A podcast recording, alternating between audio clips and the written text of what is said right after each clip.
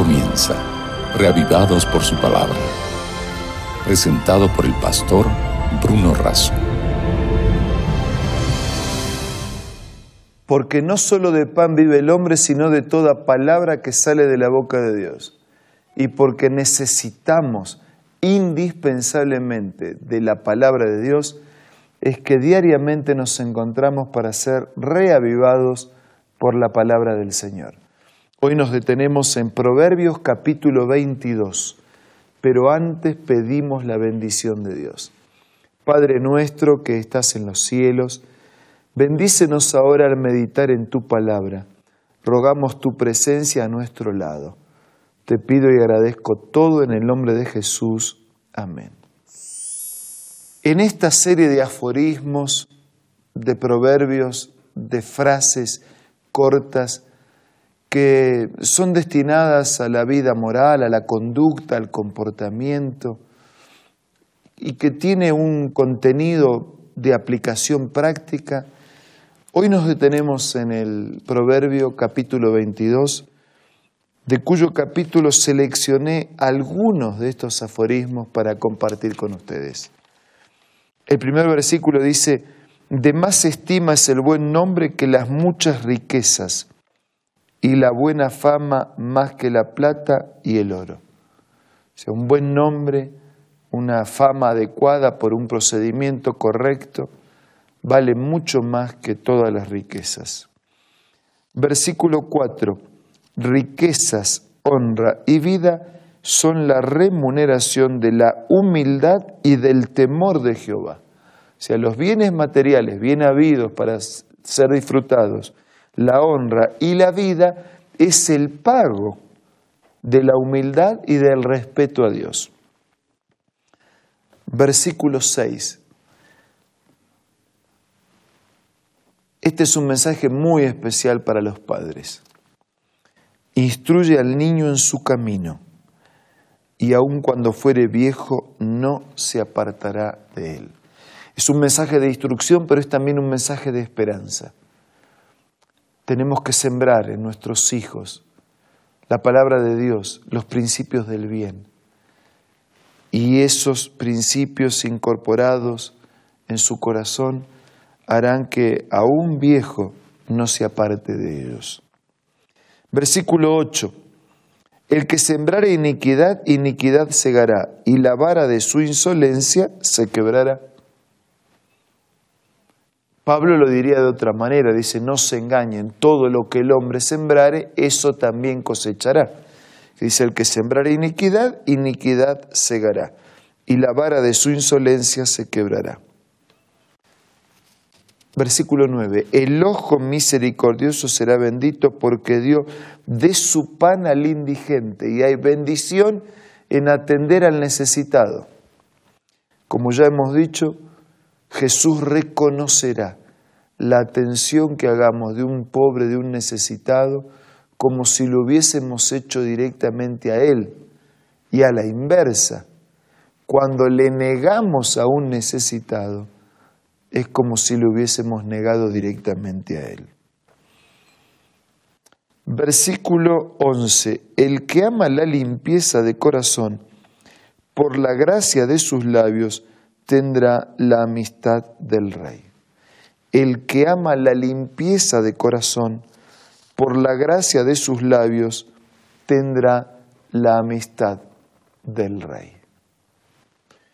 Versículo 12. Los ojos de Jehová velan por la ciencia, mas él trastorna las cosas de los prevaricadores. Es decir, de los que quieren hacer mal, los que buscan el mal.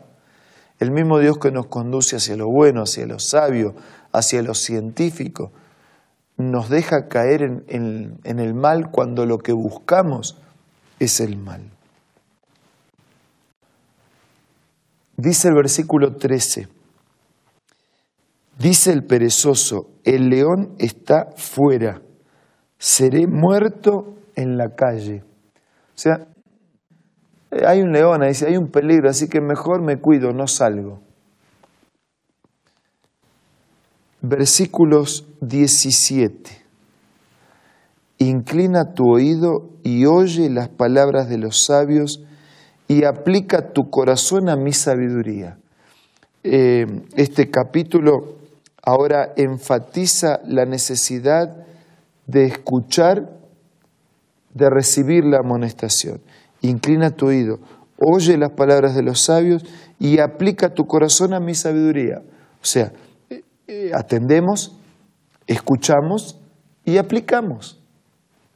Si no atendemos, no entendemos.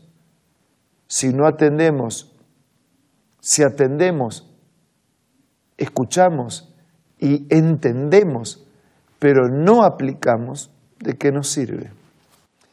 Versículo 18. Porque es cosa deliciosa si la guardares dentro de ti, si juntamente se afirmaren sobre tus labios. Versículo 19. Para que tu confianza sea en Jehová, te las he hecho saber hoy a ti también. Damos, seguimos un poco más hacia el final del capítulo y vamos al versículo 21. Para hacer saber la certidumbre de las palabras de verdad, a fin de que vuelvas a llevar palabras de verdad a los que te enviaron. O sea, las palabras verdaderas son para llevar, para dar seguridad y para compartirlas. Versículo 22. No robes al pobre porque es pobre, ni quebrantes en la puerta al afligido. ¿Quién piensa, total, como es pobre le podemos robar, porque total ya, ¿cuánto menos va a tener? Y podemos afligir al afligido porque total ya está afligido. Cuidado, no robes al pobre porque es pobre, ni quebrantes en la puerta al afligido. Versículo 26. No seas de aquellos que se comprometen ni de los que salen por fiadores de deudas. Cuidado, cuidado con ser fiador de deudas.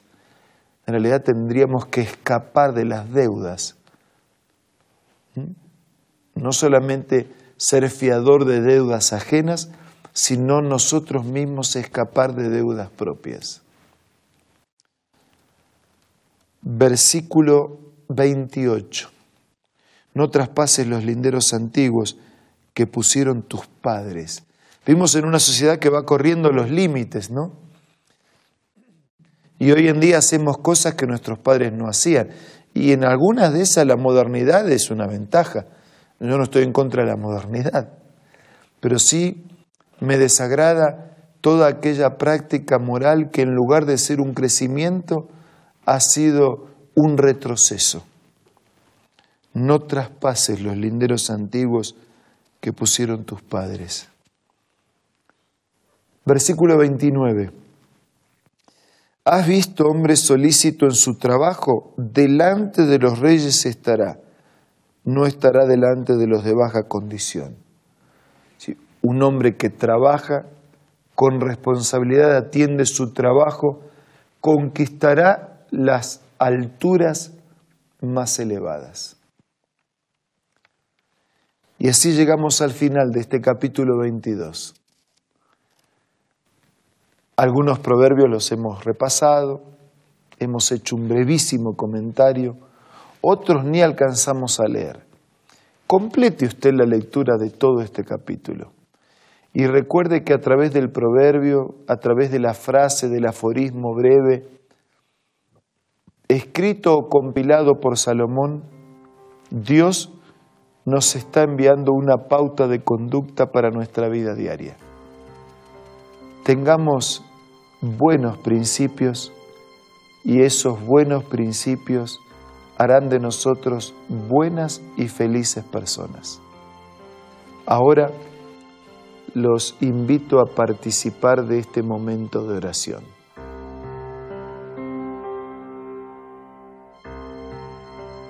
Señor, gracias por tus consejos. Danos fuerzas para aplicarlos a nuestra vida, para sentir que son valiosos y que son valiosos no solo cuando los leemos y entendemos, sino también cuando los aplicamos. Nada merecemos, pero te pedimos todo en el nombre de Jesús. Amén.